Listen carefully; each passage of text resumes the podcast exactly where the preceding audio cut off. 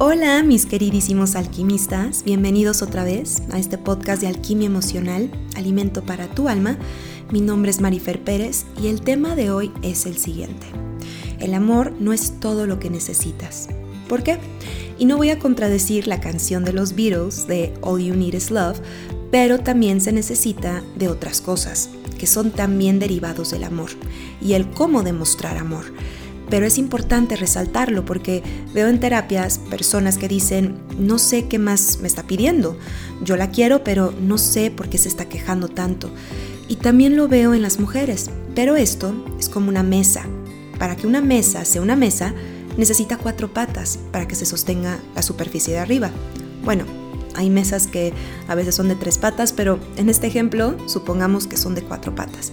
Y si lo ponemos como metáfora, la superficie de arriba, la tabla, es el amor, pero se tiene que sostener por varias patitas o pilares. Hay varios expertos y psicólogos que dicen que son 5 a 7, pero en este podcast hablaremos solamente de 7. Lo dijo la psicóloga americana Nedra Glover, el cual una de sus especialidades son las terapias de pareja. Y esto es lo que dice sobre lo que también necesitas aparte del amor. Así que empecemos. Número 1. Necesitas respeto mutuo. Este es uno de los más importantes, porque en el momento en que se termina el respeto, se termina el amor. Una relación sin respeto ya no es una relación. O sí es, pero es una relación tóxica y está muy lejos del amor. El respeto no solo es el no agredir a tu pareja física, verbal o emocionalmente, sino que también es respetar lo que cada uno le gusta, sus anhelos, sus hobbies, lo que hace que la persona sea lo que es. Si escuchas críticas, burlas o sarcasmos malintencionados, eso no es respetar a tu pareja. Aunque digas que la quieres o lo quieres, de una manera no estás respetando. Así que, ante todo, el respeto va primero. Número 2. Necesitas una buena comunicación, si no es que una excelente comunicación. No me voy a cansar de decir esto. Cuando no hay comunicación, la pareja no avanza, incluso retrocede. Tiene que haber comunicación en el sentido de qué es lo que le enoja o lo que les enoja o lo que no les pareció o qué quisieron cambiar o mejorar. Y para eso necesitan comunicación. Y si no tienen comunicación, tienen que aprender a cómo comunicarse pues a veces se tiene que aprender y adelante. Hay personas que no saben, como en otro podcast lo he mencionado, no saben cómo comunicarse. Piensan que solo es hablar por hablar sin ser prudentes y sin tomar en cuenta las emociones del otro. Pero sí es necesario que aprendas y si no sabes, hazlo. Yo te invito a que lo hagas porque te va a evitar muchos conflictos e incluso te puede ayudar a construir una relación mucho más hermosa de la que ya tienes. Punto número 3 necesitas apoyo. Apoyo no solo es que te apoyen en tus sueños, proyectos o con los hijos. Apoyo también es que la persona esté ahí cuando más importa y cuando más la necesites. Puede ser tan tonto como para algo que te da miedo, te hace falta valentía hacer. Hasta cuando necesitas también su apoyo, tiempo, presencia para una situación familiar, laboral o hasta incluso muy personal y que te está estresando es encontrar no solo una pareja, pero también a un amigo o una amiga. Hay personas que me dicen, es que hay cosas que no le puedo decir a mi pareja y prefiero decírselo a una amiga o a un amigo porque sé que me va a entender mejor. Y esto es una clara señal que no te sientes apoyado o apoyada o entendido a nivel emocional y prefieres contárselo a alguien que no es tu pareja. Punto número 4. Necesitas confianza.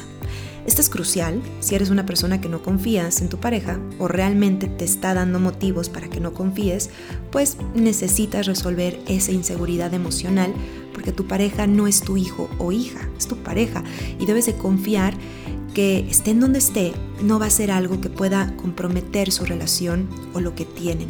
Si no confías en tu pareja, vas, a estar sufriendo en silencio y ese veneno terminará matando su relación. Si tú eres de los que quiere controlar absolutamente todo, o si eres de las que te gusta controlar absolutamente todo, deja decirte que el problema aquí no es tu pareja, eres tú. Si no puedes confiar en él o en ella, eso ya te demuestra que no sientes paz con esa persona.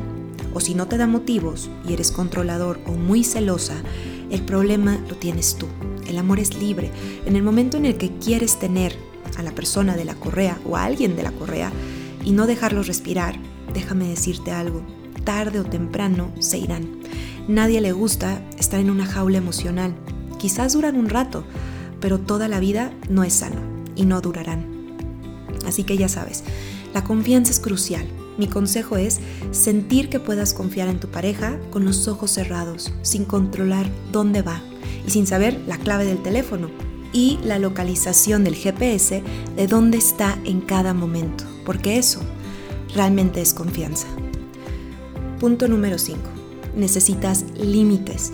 Cuando no hay límites, no hay respeto. No hay respeto propio cuando no lo sabes poner tú.